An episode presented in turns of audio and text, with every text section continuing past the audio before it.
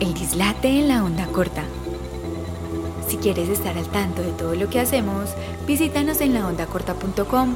También puedes seguirnos en Facebook, Instagram y Twitter como arroba la onda corta y suscribirte a nuestros canales de Twitch y YouTube. Bueno, buenas tardes, buenos días, buenas noches, bienvenidos de nuevo a El Dislate de la Onda Corta. Recuerde que usted puede seguirnos en todas las redes sociales como arroba la Onda Corta. Estamos en Twitch, estamos en Facebook, estamos en Instagram, Twitter, YouTube, en TikTok. Ya aprendimos a bailar, así que pueden ver nuestras coreografías. Eh, se pueden también suscribir a nuestros canales de Spotify, Amazon Music, Google Podcast. Y pues yo hoy me encuentro con una jovencita señorita llamada Andrea Cadena. ¿Cómo estás, Andrea? Muy bien, una señora Señora. de 33. Ah, ya soy no. señora. Sí. En estos días me decían que eh, las mujeres eh, eran adolescentes como hasta los 26 Así es, eso y, es verdad. y los hombres éramos adolescentes hasta los 28, que entonces yo no me podía considerar adulto adulto, sino que era un adulto joven todavía. Ah, usted es un adulto joven. Ajá, ¿Cuántos entonces- años tiene usted? 32, cumplo 33 la otra Ah, semana. ya. Pero yo ya soy señora. Ah, sí, La doña. otra semana Sí, yo cumplí el miércoles. Ah, O sea, bueno. ay, es ocho días. sí, vea. Ya llevo 33 años y ocho días. Ah, caray. Bueno, André es improvisadora, actriz, eh, comediante, una loca esa. La loca esa. Y, ¿Y qué más has hecho en la vida? docente. Y docente. Soy docente también. Bueno, ¿cómo llegaste al arte? Ahorita dijiste que tenías 98% de artista en el colegio, en el coso de aptitud, aptitudicio- aptu- aptitudinal. Aptitudinal de aptitud vocacional, era Ajá, eso, sí. sí. Em, sí, eh, yo empecé en el arte porque a los 14 años, no, porque yo creo que no me hallaba mucho como en el ambiente escolar. Yo soy de Bogotá y aquí, mm, y llegué aquí como a los 11 años, entonces yo creo que no estaba muy bien aceptada en Sí. ese ambiente y mm, era como, no sé, como que yo no encajaba muy bien. Entonces, eh, alguien me propuso hacer por allá eh, jazz, a bailar jazz, sí. Entonces yo dije, uy, me voy a meter a bailar jazz y voy a ser bailarina y todo va a ser maravilloso. Siempre me gustó como pintar, colorear, cantar. Y me metí es que a esa cosa de jazz y había puras chicas en esa época, hace, tenía 14 años, o sea, hace mucho tiempo. Sí, eh, estaba súper de moda ser anoréxico. sí. Entonces, yo entré y todas las chicas eran anoréxicas y yo, sí hay algo que quiero en la vida es comer. Entonces, no, no me, no me gustó No me dio, como no, tanto. no pegó, o sea, lo mío, lo mío no fue mío la no danza. era el jazz, no era el jazz porque la anorexia no era para mí, ni la bulimia, ni nada de eso. Estaba muy de moda, pero yo no, no soy capaz de dejar de comer. Sí. Entonces, em, por allá otra profe me dijo, ay, métase a- al Teatro Popular de Medellín. Y yo, bueno, y averigüé, y a mis 14 años entré al Teatro Popular de Medellín y desde eso no he parado de tocar escenarios, desde ese momento. Por tanto, el próximo año, que cumpla 34 años, voy a cumplir 20 años de vida artística Ah, caray. sobre las tablas. Ah, genial. O sea, sos una de las muchas hijas y, e hijos del Teatro Popular de Medellín. Soy una de las tantas. Yo creo que el TPM fue una gran escuela, es una es gran una gran escuela. escuela. Sí, y nos, porque, nos, nos dio a luz a muchos artistas de la ciudad. sí, porque conozco a muchos que vienen de allá. Eh, mi papá también me habla mucho de, del TPM. Eso ya lo hablaremos tras, tras micrófonos. Pero, ¿qué te enseñó el TPM aparte de pararte en las tablas? Mm, a bailar salsa. Hacer unas fiestas tremendas. No, había eh, muchas cosas, mucha sensibilidad. Yo vivía como eh, muy solita, por lo que te cuento. No es que yo no tuviera amigos, yo siempre fui muy sociable, muy hablaba con todo el mundo. Yo hago amigos en una fila del banco, la fila para la cédula, para votar, para todas partes. Pero, mm, pero mucha amistad, mucha amistad, mucha mm, unión. Yo de, de cierta forma creo que también me ilusionaron un poco con que el gremio iba a ser tan unido como el TPM, porque Sí. era un teatro muy colaborativo para muchas cosas. Y también creo que me enseñaron a ser mu- ese la pasión que tengo por la docencia viene un poco de ahí. Unos profesores muy maravillosos que me enseñaron mucha, mucha cosa que ahora lo pienso. Yo digo, estaban súper enamorados de ser docentes porque realmente no creo que eso diera para mucho económicamente. Sí. Pero se fueron grandes profes y ahí empecé. Ahí empecé, de ahí pasé a mm, otro teatro que no quiero nombrar. Vale, no hay lío. Y, y bueno, ahí tuve muchos años de trabajo en ese teatro que no, no nombraré, Sí. pero bueno, aprendí muchas cosas y me encontré con otras no tan agradables que luego, Sí. que luego por eso no quiero nombrarlas, pues que eh, representaron un episodio pues como de acoso Complejo. bastante complejo y aburrido.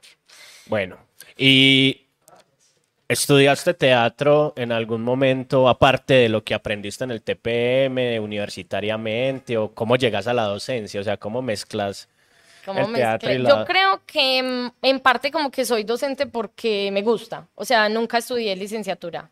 Yo estudié, entré a los 16 años, 17, no me acuerdo muy bien. No había terminado el colegio al preparatorio de la Universidad de Antioquia.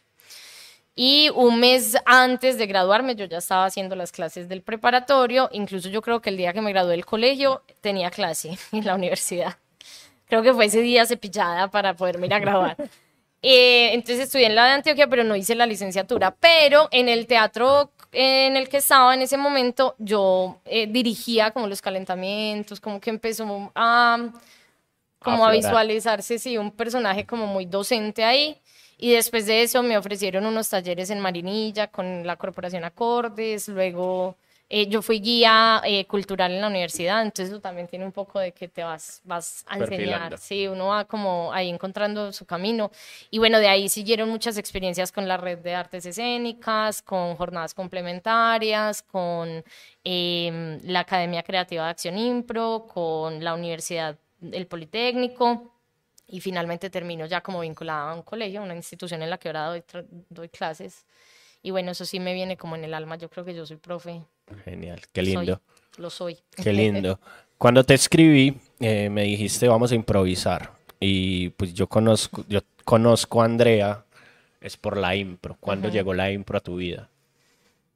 La impro llegó, digamos, como en el segundo semestre de la universidad, uno ve un módulo de improvisación y me gustó mucho. Y me pareció muy bueno, lo disfruté mucho, pero ya, como que ahí. En ese tiempo hacía parte de ese teatro que no nombraré y el director decía como que la improvisación no es teatro y eso, no, eso es como jugar y bueno, había como una, una secta ahí de improvisadores que solo estaban por la plata, supuestamente Sí. pero yo pasaba muy bueno. Entonces conocí casualmente en la universidad, estaba un profesor a quien admiro muchísimo que se llama Jorge Cano, Sí. y él era el director de eh, improingeniero o algo así, acto ingeniero creo que Sí. se llamaba, que era de la Facultad de Ingeniería de la Universidad de Antioquia. Y yo, y un día él me dijo, "Ah, anda, un entrenamiento. Entonces yo en realidad empecé a entrenar, a improvisar con ingenieros, no con actores. Yo era la única actriz. Era- No éramos como tres actores y, y el resto ingenieros. Y ahí formamos un grupo que se llama Ipso Facto. Sí. De ipso facto me salí porque tuve una ruptura amorosa con uno de los, de los integrantes y ya no quería ir a llorar e improvisar. El corazón siempre está ahí. Entonces, bueno, Sí. abandoné ipso facto. Y De ipso facto. de ipso facto. Y salí y empecé a trabajar en otra corporación que se llama De Ambulantes y ahí monté junto con Juan Manuel Erazo, un actor de Bogotá, improvisador de Bogotá, un grupo que se llamaba Impro de Ambulantes. Y crecimos como de una manera muy acelerada este grupo e hicimos un encuentro con Acción Impro.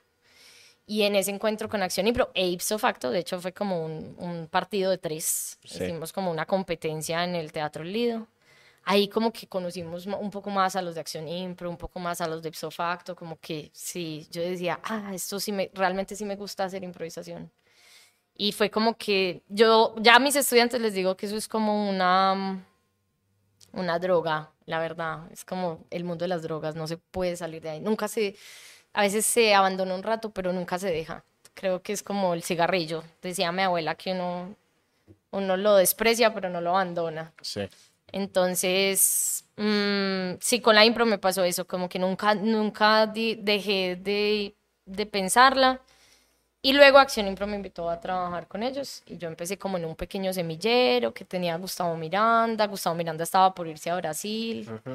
Eh, Acción Impro estaba como abriendo sus puertas porque ellos eran muy herméticos. Solo eran cinco y, ya. no, nadie más. Y uno así con ganas de, yo quiero hacer Sí, era, era, muy charro porque era la academia y todo el mundo quería ser, decía, termino la academia y llego a ser parte del elenco y no. Sí, de hecho todavía es un poco así. o sea, los estudiantes son como, yo quiero estar ahí, yo quiero estar ahí, pero sí hemos tenido estudiantes que han actuado con nosotros pero es un camino largo, es un camino que, que, cuesta, pues, como, no porque nosotros seamos muy herméticos, es por el entrenamiento. exactamente, porque requiere un entrenamiento, pues, como específico. Sí. Y bueno, ahí como que poco a poco entré a Acción Impro, hace casi 10 años también, 2013. Genial. Y yo soy amigo de un gran improvisador, alguien que admiro mucho, que es Jessit Castro. Y él todo el tiempo me dice, eh, la improvisación siempre te va a servir para la vida. ¿Qué te ha servido a vos de la improvisación para la vida? Todo. pues básicamente, eh, justo hablaba con alguien en estos días y me dijo como, ¿qué, qué sueña un artista? Y yo, ahí, esa pregunta como de psicólogo, ¿dónde te ves en 10 años? La improvisación un poco no es que te mate los sueños, pero sí te prepara para la incertidumbre. Y eso es súper importante pues creo que es de las cosas más valiosas, que el día de mañana llega una pandemia y tú no entras en un bloqueo mental, sino que entras a buscar posibilidades. A mí me parece que mm, esa es una de las mayores como eh, cosas que aplico en el día a día. Es como, bueno, hoy llovió, ¿qué vamos a hacer? ¿Cierto? No, no, es, no es que todo se va a dañar, sino que qué hay ante la incertidumbre. Digamos que es de las cosas que más me gusta. Y otra cosa que me gusta demasiado es que te invita a la aceptación, a decir sí y a escuchar. Entonces te abre el panorama en muchas cosas y es que a veces estamos muy negados en el no y a veces no escuchamos. Entonces, entonces por eso, por eso es, como, pues como que lo aplico mucho, es una cosa que se aplica todo el tiempo. Yo creo que lo aplicamos todos. Y es una cosa interesante y es que acá estamos hablando de la improvisación aplicada al teatro. Pero la improvisación nació hace mil años con todo, todos somos improvisadores. Sí. Y eso es muy bueno de que haya grupos de ingenieros improvisadores, de médicos improvisadores. Sí, alguien, alguien, alguien hace poco, no sé por qué en cierto punto llegamos al, al, al error y a la improvisación en una conversación y me decía, es que al final vivir es improvisar y es improvisar todo el tiempo. Y fue, fue como, pues sí, o sea, uno no sabe. Pero con, con eso de, de, la incertidumbre, ¿cierto? Y el prepararte para la incertidumbre, ¿para vos qué es la incertidumbre? Como un sinfín de posibilidades. Yo hablo mucho, uso mucho una frase en clase, incluso la tengo en un pedacito de, en una entrada del blog de Acción Impro que se llama No tener nada para crearlo todo. Y es eso, es la posibilidad de tenerlo todo porque hay que crearlo, sí, em, pero nace de la nada. Entonces la incertidumbre es, quita un poco la ansiedad que cuesta a veces para las personas ansiosas como yo que queremos controlar todo. Genial.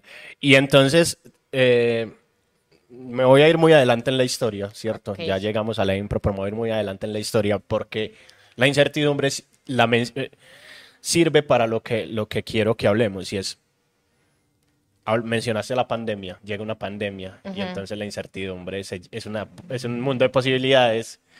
¿Cómo vive la pandemia un improvisador, una improvisadora? ¿Cómo, ¿Cómo te afectó a vos la pandemia? ¿Cómo llegó la pandemia a tu vida? ¿Y, y si te frenó, si sirvió, si qué, qué rescatás o qué, o qué, qué putías de eso? Bueno, personalmente, como ya muy dentro de mi intimidad, eh, putié que soy ansiosa y se me despertó muchísimo la ansiedad. Ya, ya como que tenía identificado que tenía ciertas ansiedades, pero casi enloquezco. Entonces tuve que salir a correr y ahora corro. Genial. Después de eso corro, pero corro para mantener esta como un poco calmada. Eso es algo que, que me costó mucho, pues esa ansiedad. Pero como improvisadores em, fue un momento muy pues interesante, como muy introspectivo, pero a la vez nos buscamos una forma como de salir, de no quedarnos quietos con la virtualidad y creamos, es, transformamos los espectáculos para que se volvieran virtuales. Y mucha gente se conectó con nosotros y nosotros nos conectamos con la gente Y me acuerdo como el día que íbamos a hacer el primer Impredecibles virtual con Acción Impro, que nos vimos todos ahí en ese pedacito de pantalla en el que no teníamos nada, y dijimos, estamos haciendo un poco de historia y fue transformar un espectáculo para llevarlo a la virtualidad, diferente a lo que pasó con los otros teatros, que fue como, ah, tenemos esta obra grabada y vamos a transmitir la obra grabada, eh, que estaba grabada en un teatro. No, esto aquí interactuamos con el chat, con la gente que estaba conectada, con los comentarios, con la gente votaba incluso por uno, pues era muy interactivo y a mí eso me pareció como, claro, ya después de dos años estamos hasta aquí. De virtualidad. De virtualidad, yo no quiero ver un Zoom más en la vida, pero lo transformamos mucho, se encontraron muchas posibilidades con las clases. Eh, pues cosas que yo creo que nunca me iba a imaginar. Un espectáculo como los de la oficina moviéndose a través del teletrabajo. Era sí, como... yo vi, yo vi, yo vi varios los de la oficina y me parecía sorprendente las maneras que se encontraba para entrar, salir de escena. Era como, wow.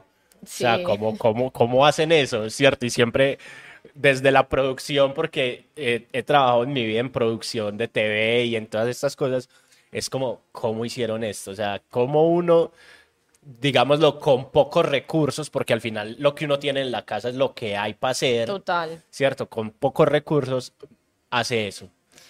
Sí, no tener nada para crear eso. Porque, por ejemplo, a mí me parecía muy curioso. Yo por ahí tengo fotos de nuestros, como nuestros sets que teníamos. Yo tenía un banquito como de una barrita, encima tenía una cajita, en la cajita tenía el, el, directorio, tenía un libro grande, gordo, encima del libro tenía una carpeta para poder conectar una luz, encima de la carpeta con la luz, entonces el computador y uno ahí parado y que la, la pared esté limpia para que te pueda proyectar un fondo porque no teníamos una pantalla verde pues detrás. Entonces, entonces, eh, pongan eh, la luz que le llegue, traje todas las lámparas de la casa, cambié todos los bombillos, o sea, como que te da, eso te obliga a crear, te obliga a crear una cosa que más allá, y no por criticar, porque cada quien vivió su proceso como lo vivió, pues a muchos les genera un bloqueo. Uh -huh. Y ese bloqueo es qué va, qué va a ser de los artistas, qué hay de los cantantes, qué hay del arte, qué que no nos podemos mover, que no hay nada masivo. Sí, yo en estos días veía unos videos de Silvestre Dangón que pareciera que los grabó en la pandemia porque todos son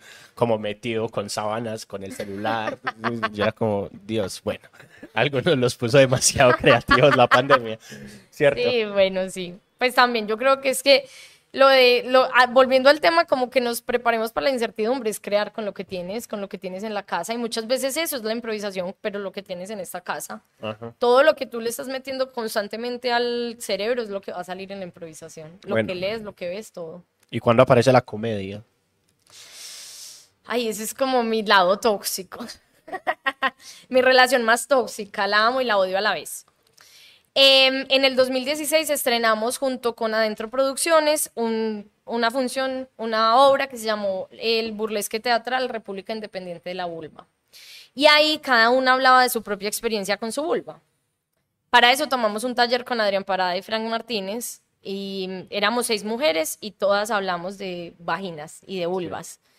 Y bueno, se, ese espacio se convirtió en una cosa muy, incluso hasta terapeuta, como hablar casi terapia, como hablar de nosotras mismas, pero de una forma cómica. Y era como, hola, eh, yo soy Andrea y mi vulva es así de esta manera. Entonces como que podía ser muy confesión, pero también era muy cómico. Uno llegaba como, como a, encontrar unas líneas ahí. De ahí eh, hablamos entre todas, Vicky, Zulima, y montamos comediantes narcisistas. Y esa fue la primera vez que me monté a escena haciendo comedia. Y en Comediantes Narcisistas uno fuimos encontrando cosas como de, de, si funcionaban o no. Y yo encontré varias líneas que me gustaron y uno va encontrando también una propia personalidad. Ahora, ¿por qué me cuesta? ¿Por qué la odio a la vez? Porque a diferencia de toda mi formación de artista, no hay un personaje, soy yo. Uh -huh. Soy yo, Andrea Cadena, haciéndome cargo de unos chistes que podrían o no herir susceptibilidades, no hay cómo excusarse detrás de un personaje, no hay cómo excusarse detrás de un tema, no hay cómo excusarse detrás de un texto.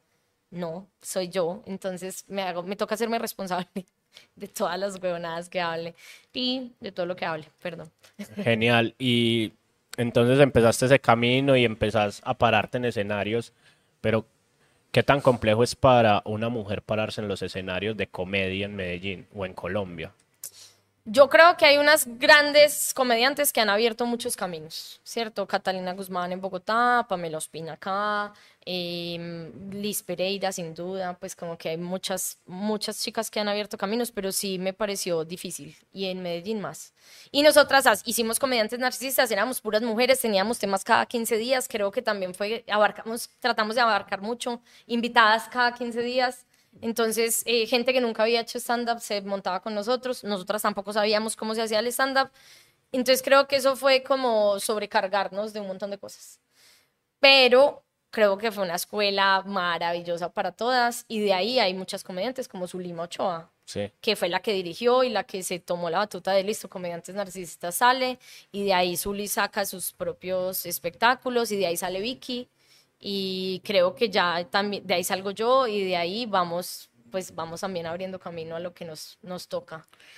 Y ahorita me, me contabas que estás volviendo a pararte en escenarios de comedia. ¿En qué momento aparece esta Pepe Lele en ese, en ese punto cómico Sí. y te dice, hey, vení, súmate a esta vuelta?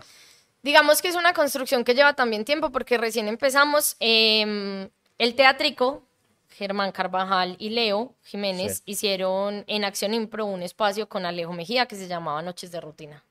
De ahí yo soy muy amiga de Alejo y empecé a montarme a Noches de Rutina con cinco minuticos, cuatro minuticos, cosas muy corticas. Y Alejo a tallerearme, parce, eh, hace esto, hace esto, a darme muchos consejos. En realidad Alejo me ha hecho crecer demasiado. Alejo hace parte de esa PPLL, pero en ese momento esa PPLL seguía como un poco... eh, Disperso. Sí, disperso. Estaba ahí, pero estaba, pero disperso. Entonces, eh, un día a, a Noches de Rutina va Max Milford, que es a PPLL también. Y me acuerdo mucho de esa función porque yo, de por primera vez en la vida, dije, quiero salir de primeras porque tenía un evento. Entonces dije, voy a salir de esto rápido. Y me monté y fue como, cuando salí del escenario me di cuenta que estaba Max Milford y a mí se me heló el alma. Yo como que, ay, pues es un ser que admiro mucho, que escucho Sí. desde el colegio, que me parece muy teso, que él estuvo en Monólogos sin propina al principio, que lo veo hacer comedia desde, uh, hace mil años. Y Max me escribió como algo al, al Instagram y yo pues ahí sí, fan enamorada, como que, ah, me escribió Max Milford, entonces le conté a Alejo como, ay Alejo, gracias por invitarlo, y me dijo, no, le gustaste mucho, pero eso fue hace eh, mucho tiempo, pues casi dos años o tres. Y ya las cosas quedaron así. Eh, yo monté con asesoría de Alejo La Loca Esa, que es un stand-up muy personal, pues como de mi propia eh, experiencia con el matrimonio, porque también estuve casada. y entonces eh, monté La Loca Esa, lo estrenamos virtual, luego ellos vieron algunas cosas virtuales y un día me hicieron una llamada y me dijeron, bueno, va a volver Sapepelele y queremos involucrarte como en ciertas cosas. No estaba en todo, no estoy en todo. Hay un grupo de Sapepelele y hay un grupo de Sapepelele con Andrea. Estoy todavía en periodo prueba. y ya el año pasado como que hicimos unas pequeñas cosas, pero no entré como del todo. Yo creo que igual todavía uno no entra.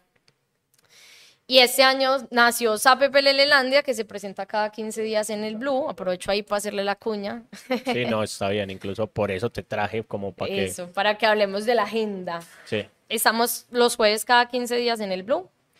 Y, y ahí pues fue como, bueno, ahora vas a entrar a Zapepelele, eh, hay que hacer tema cada 15 días, entonces justo eso me obligó como a estudiar muchísimo más. Como, bueno, hay que hacerle, hay que hacerle. Entonces, eh, a cualquier escenario que me invitan, yo voy. Como, ah, sí, te vas a montar en un bar. Mi tío tiene un bar allí, hacen comedia open y solo recogen tres mil pesos. Pues bueno, me monté.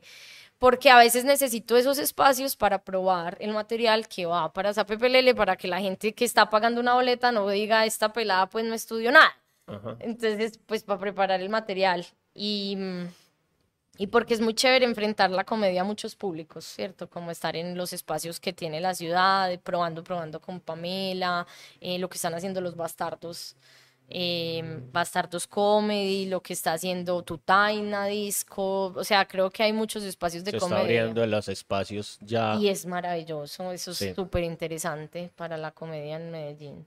Y, y eso funciona, pues a Pepe funciona con un tema impuesto cada 15 días o cómo es la cosa, como que te está obligando a estudiar. Sí, claro, tenemos unos temas que ya están como medio planeados, pues se pueden ir variando, pero están medio planeados. La próxima que vamos a tener es perder las virginidades, entonces son primeras veces. Y de ahí cada uno de- debe elaborar su propio stand-up, su material, pero pues igual responde a un programa radial que tenía Zapepelele Landia, eh, se tenía Zapepelele que también tiene supositorios humorísticos, entremés musical, top ano, entonces todos estamos, es stand-up pero no es stand-up, es radio pero no es radio, es podcast pero no es podcast, es Zapepelele Landia, o sea, es como, esa es la definición, pero claro, yo estoy, em, pues me toca estudiar porque, porque de qué vas a hablar si este es el tema, ¿no? Hace 15 días tuvimos a las mamás y yo tuve a mi mamá y yo creo que es el público más difícil para mí. Sí, ¿por qué? Porque en la comedia eres tú, entonces hay verdades que uno puede tirar muy cómicamente, pero que la mamá se la puede creer y uno nunca sabe. A mí pues también hay cosas de la comedia que nacen desde lo sexual y uno no Sí. quiere que la mamá le conozca toda la vida sexual a uno, por Sí. muy amiga que sea. Hace, hace unos días tuvimos aquí a Rafa López y nos decía, nos decía algo sobre los familiares en, en la comedia. Y llega por, un, por una serie que vi hace poco que se llama Drole, que, la, que está en Netflix sobre la comedia en París. Y él decía como, es que la fa- uno lo primero que tiene que hacer es preparar a la familia para que entienda que uno es comediante Sí. y que todo lo que se dice allá posiblemente no le pasó a uno, pero uno dice que es de uno y que Sí. posiblemente a ella no le pasó o que, que, que cuando uno dice mi novia no es mi novia, sino que pudo ser una novia de hace 20 años, ¿cierto? Y que son historias de las amigas y de los amigos de los amigos, que la gente le va diciendo a uno cosas y uno anote, anote, anote, anote, anote. Pero sí, la mamá de uno, pues como yo tengo una rutina sobre moteles y yo creo que eh, mi mamá la ha escuchado alguna vez en la vida, una o dos veces se muere de la risa, pero también uno se queda pensando cuántas veces, ¿qué creerá mi mamá? Que cuántas veces he ido a motelear, o sea, esas son cosas que uno no quiere que la familia sepa. Y peor si son verdad. ajá, Pues porque, bueno, de- dentro de todo puedes decir, no más, comedia. Ajá. Pero hay cosas que tú sabes que es verdad. O sea, hicimos una función para madres y yo voy a decir, no, mi mamá decía que, que las piernas de los niños eran para pegarles y que eso estaba en la Biblia. Y mi mamá... Qué vergüenza. sí, eh, lo entiendo. Y entonces, en todo este camino, casi 20 años de carrera metida entre, sobre las tablas, subida en un escenario, hablando entre micrófonos, eh, ¿qué ha sentido Andrea de actuar con gente que admira? Porque como que he visto que hay un camino en el que has conocido gente que admiras y después terminas con esas personas en la misma tarima, ¿cierto? ¿Qué siente Andrea de eso? Mm, A veces es como no- de no creer. Yo creo que a veces eh, es- la terapia ha ayudado mucho, pero lo hablo con mi terapeuta y es que sí sufro mucho del síndrome del impostor. Como de que, ah, Uno no se la cree. No me la creo, exactamente. ¿Y Las por qué yo? últimas, porque yo, como, uy, ¿cómo hice para engañar a todo el mundo y hacerles creer que yo era capaz de esto? Pero sí soy capaz. Bueno, eso me lo tengo que decir en mi Sí. ejercicio terapéutico. Em, con Acción Impro fue así que el- yo creo que la primera vez que me llamaron a una función, yo me bajé, estaba en un bus y me bajé del bus así como... ¡Ah! Pues porque además estaba mucho más joven y fue hace casi 10 años, era como quería seguir haciendo improvisación y todavía creo que Acción Impro es un gran exponente de la improvisación colombiana. O sea, no solo en Medellín, sino en Colombia. Me Sí. parece que el camino que han labrado es increíble. Ya voy a decir que hemos labrado. Sí. Sí, porque ya Entonces- uno en 10 años, si no, si no tiene puesta la camiseta, pues amiga. Sí, pues sí, ya 10 años, ya, ya entregando 10 años allá. Con Sape Pelele me pasó una cosa que fue como devolverme. Yo tengo muy buena memoria y fue así como que me llegaron unos flashbacks así de canciones que todavía me sabía de huevo matutino, que yo decía, fue pucha, o sea, me devolví al colegio, pero total, pero entré mucho en el síndrome, el síndrome del impostor y porque además ellos me superadvirtieron que, que ya había habido otras chicas que Ujú. no habían Pegado. pegado muy bien, que el público era difícil de convencer. Entonces todavía tengo miedo, no creas que no. Aparte, Sí. cada vez que me monto a escena, pues ya se volvió chiste, pero todavía estoy en, en periodo de prueba. O sea, en cualquier momento esto se acaba. La incertidumbre puede llegar. Ajá. Pero sí, sí sufro mucho de eso y es como, uy, ¿será que esto sí estuvo bien? ¿Será que hoy lo estoy haciendo bien? ¿Será? Para la próxima función estoy como mm, con mucho susto porque todavía tengo unas líneas muy flojas y uno dice, ay, ¿dónde esto no funcione? ¿Yo qué hago? No me van a creer, me van a echar. ¿Y cómo, cómo haces para lidiar la incertidumbre y el miedo antes de montarte a un escenario? Brinco. Eso está muy lindo porque es como, no, me como una manzana. No, yo no sé, yo creo que cada quien tiene, cada quien tiene un ritual.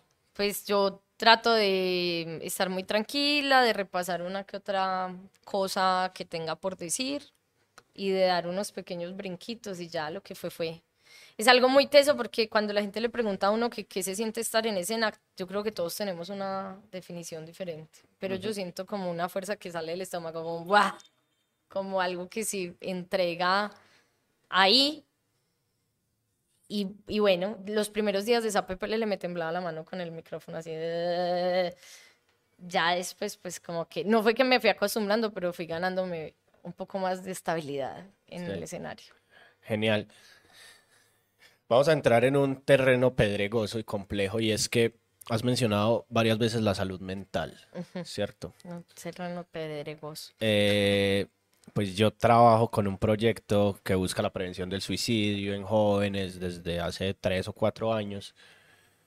Y pues la salud mental me interesa. Y si lo traes aquí, aquí vamos a, hablar un poco de eso.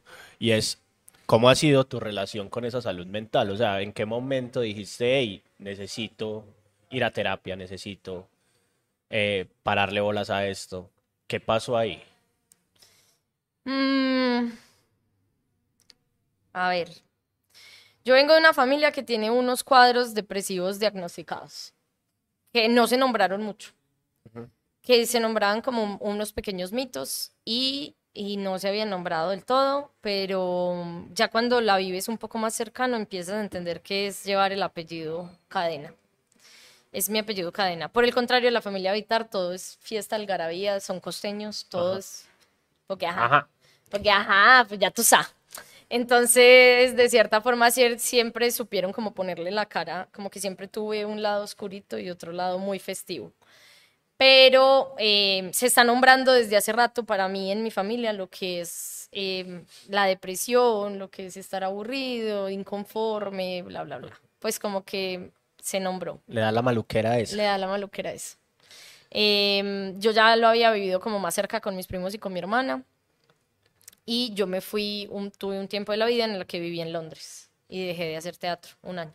Pues no dejé porque igual tuve unas experiencias con unos talleres y unas funciones que tuve, pero digamos que algo que era mi diario vivir pausó, se pausó un poco y entré en un profundo aburrimiento. No lo voy a llamar depresión en ese momento porque no estaba del todo diagnosticado, pero sí eran unos indicios muy tristes en los que no quería pararme de la cama. Entonces ahí eh, dije como, bueno, creo que pues, esto me tengo que analizarlo y es porque, bueno, ¿por qué? Porque cambié de profesión, eh, cambié de espacio, dejé a mi familia, incluso me casé, entonces estaba en otro estado, era como que fuera otra Andrea, incluso tenía otro apellido porque allá me llamaba diferente, ¿cierto? Otro apellido, otro nombre, otro todo, era como, ¿quién, ¿quién soy? ¿Quién es este ser que vive acá? Y ahí dije, creo que el primer paso es irme a Colombia otra vez. Vine a Colombia y empecé a tratar un poco como porque estaba tan aburrida, no me quería levantar. El primer, como mi primer síntoma fue que no me quería levantar de la cama. Entonces yo trabajaba cuidando un niño y tenía que salir de mi casa tipo 3 porque tenía que estar a las o 3 y media, porque tenía que estar a las 5 en la guardería a recoger al niño que cuidaba. Y yo a las 3 todavía estaba en pijama así pensando cómo voy a salir de esta cama, me toca coger un tren, no tengo plata, no tengo un café, no sé, la pasaba muy mal, la verdad. Entonces ahí empecé a decir, pues bueno, nunca una persona que se monta en las tablas, que hace reír, que todo el tiempo está improvisando, que todo el tiempo está buscando otras opciones, bla, bla, bla, pues que no se quiera parar de la cama es muy raro. Entonces empecé a preocuparme por, por qué estaba pasando dentro de mi mente. Y ahí como que volví, no había hecho terapia hasta ese momento y porque los artistas yo creo que tenemos una cosa y es que el arte se convierte un poco en la terapia. Y a veces tenemos un poco suplido eso, pero pero hay otras cosas que no se trabajan y no se nombran y es importante nombrarlas. En el 2020, cuando hice una denuncia a, a un director, eh, sufría así también, pues aparte nos encerraron. Yo, nosotras denunciamos y a la semana siguiente nos encerraron. Sí, yo recuerdo esa, esa situación. Fue muy difícil, entonces claro, entramos en un síndrome ahí medio paranoico así, y cuando haces la denuncia, lo primero que te pregunta la fiscalía es si tu psicólogo ha tratado este tema. Y uno, ¿ah? ¿Qué es un psicólogo? ¿Qué es un psicólogo? ¿Y cómo se come? ¿Y cómo le digo que fui acosada hace 15 años y no me había dado cuenta? Ajá. Entonces, porque uno también nos, hay episodios de acoso que uno no sabe que pasaron, uno cree que estaban normalizados dentro de la dinámica grupal. Entonces ahí, pues para enfrentar el acoso y para enfrentar otros temas que, que luego fueron surgiendo también, yo creo que, bueno, tuve que entrar al proceso. Genial.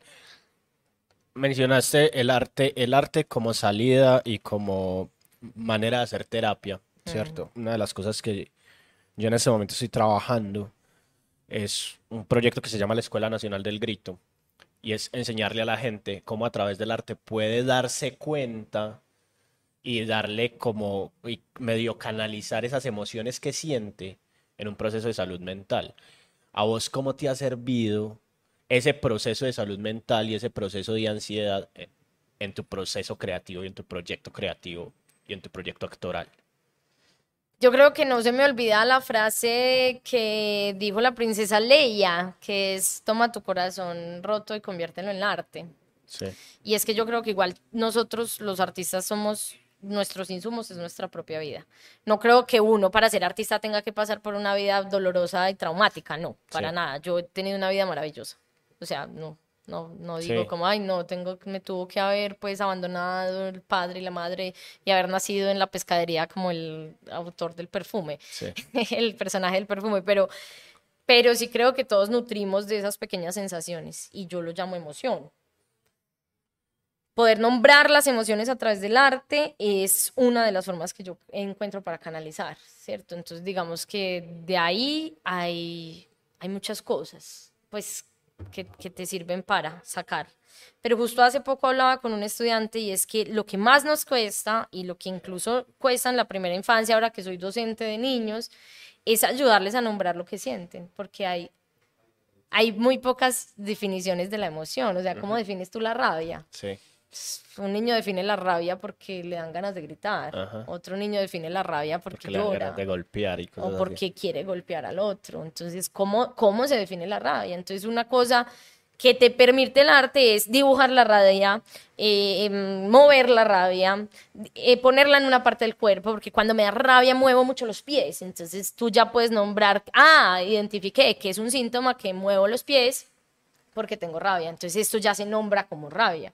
Y el hecho de nombrar las cosas ya se está convirtiendo en arte. Si yo digo que en tu pierna tienes la rabia y que la tranquilidad está en la mano y que la cabeza tiene em, ensoñación, ya estás haciendo una figura corporal movida a través del cuerpo que puede ser convertirse en una obra de arte.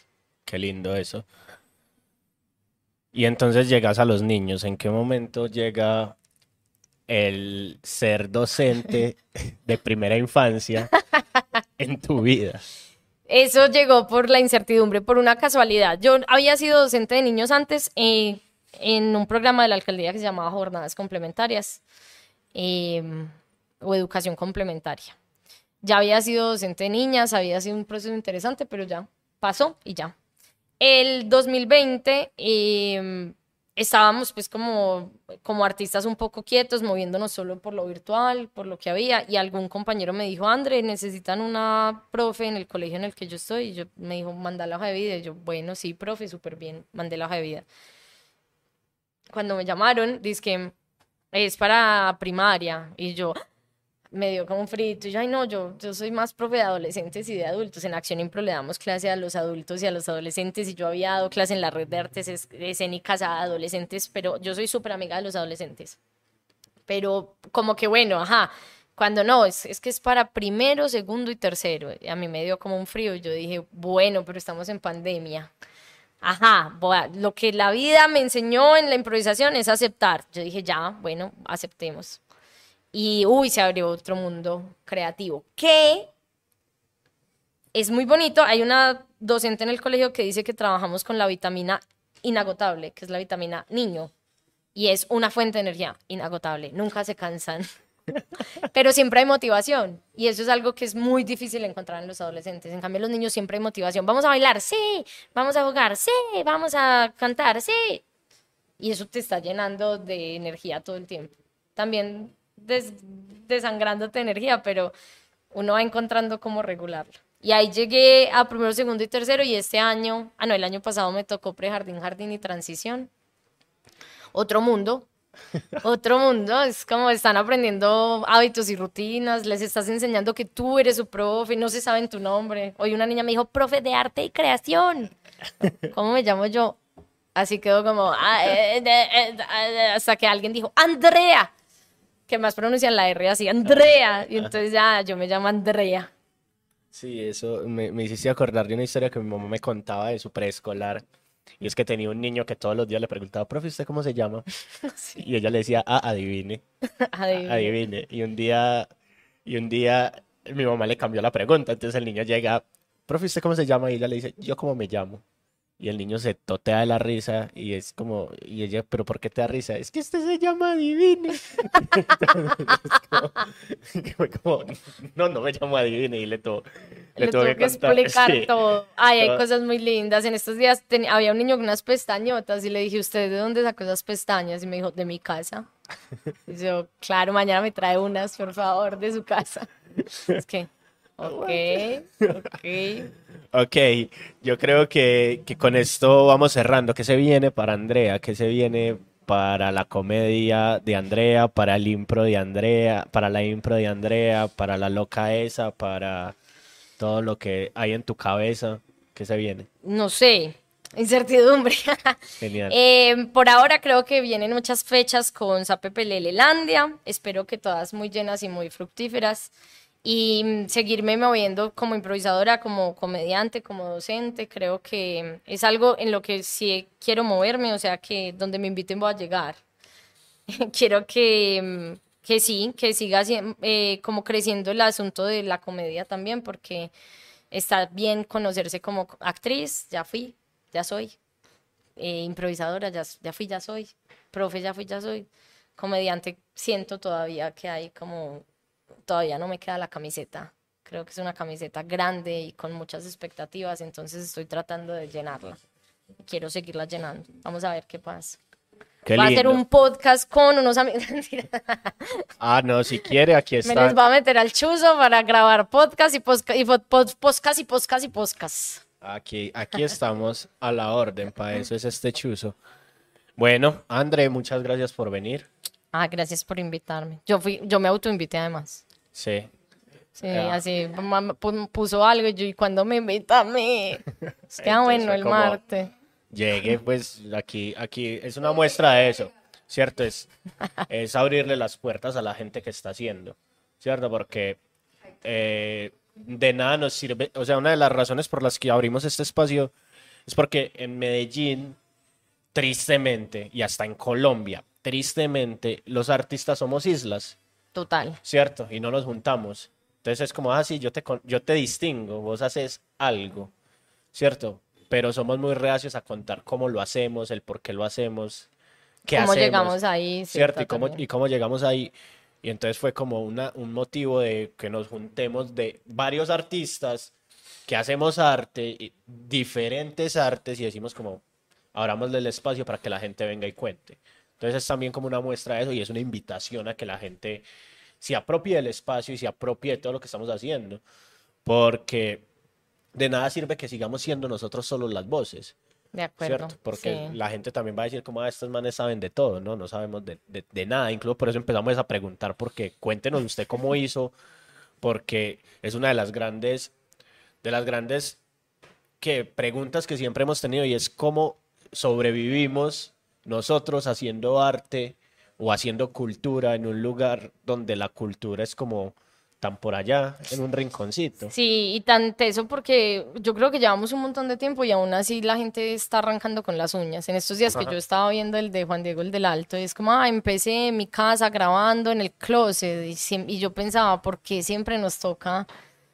Porque siempre nos toca así, pues como que nosotros eh, con, con otro teatro empezamos eh, trabajando en la salita de no sé quién, en el parqueadero de yo no sé dónde. Es que abrir espacios para la cultura es complejo.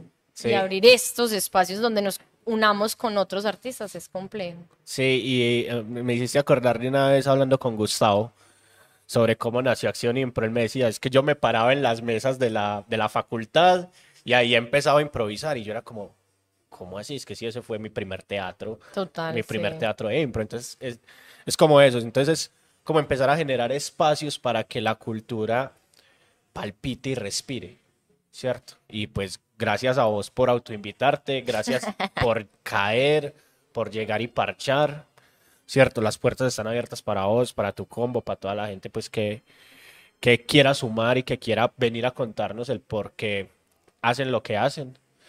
Y pues ya, esto fue el dislate de la onda corta. Gracias. Ella es Andrea Cadena Vitar. eh, por un lado como retraída, por el otro es como fiestera. Ya ustedes verán que, que- con qué la- sí, con qué lado ¿Con se cuál? ¿Con ella, cuál ella es lado? capaz de cambiar el chip, el chip. Como, Hoy como- así, mañana sí, sí. Como el switch que tiene Buzz Lightyear en la espalda. Pero bueno, eh, esto fue el dislate. Eh, síganos en arroba la onda corta. eh, suscríbase, active la campanita, comente, dele me gusta, compártalo. Y pues nos veremos en una nueva oportunidad. André, muchas gracias. A ustedes, gracias. Mucho amor. Chau.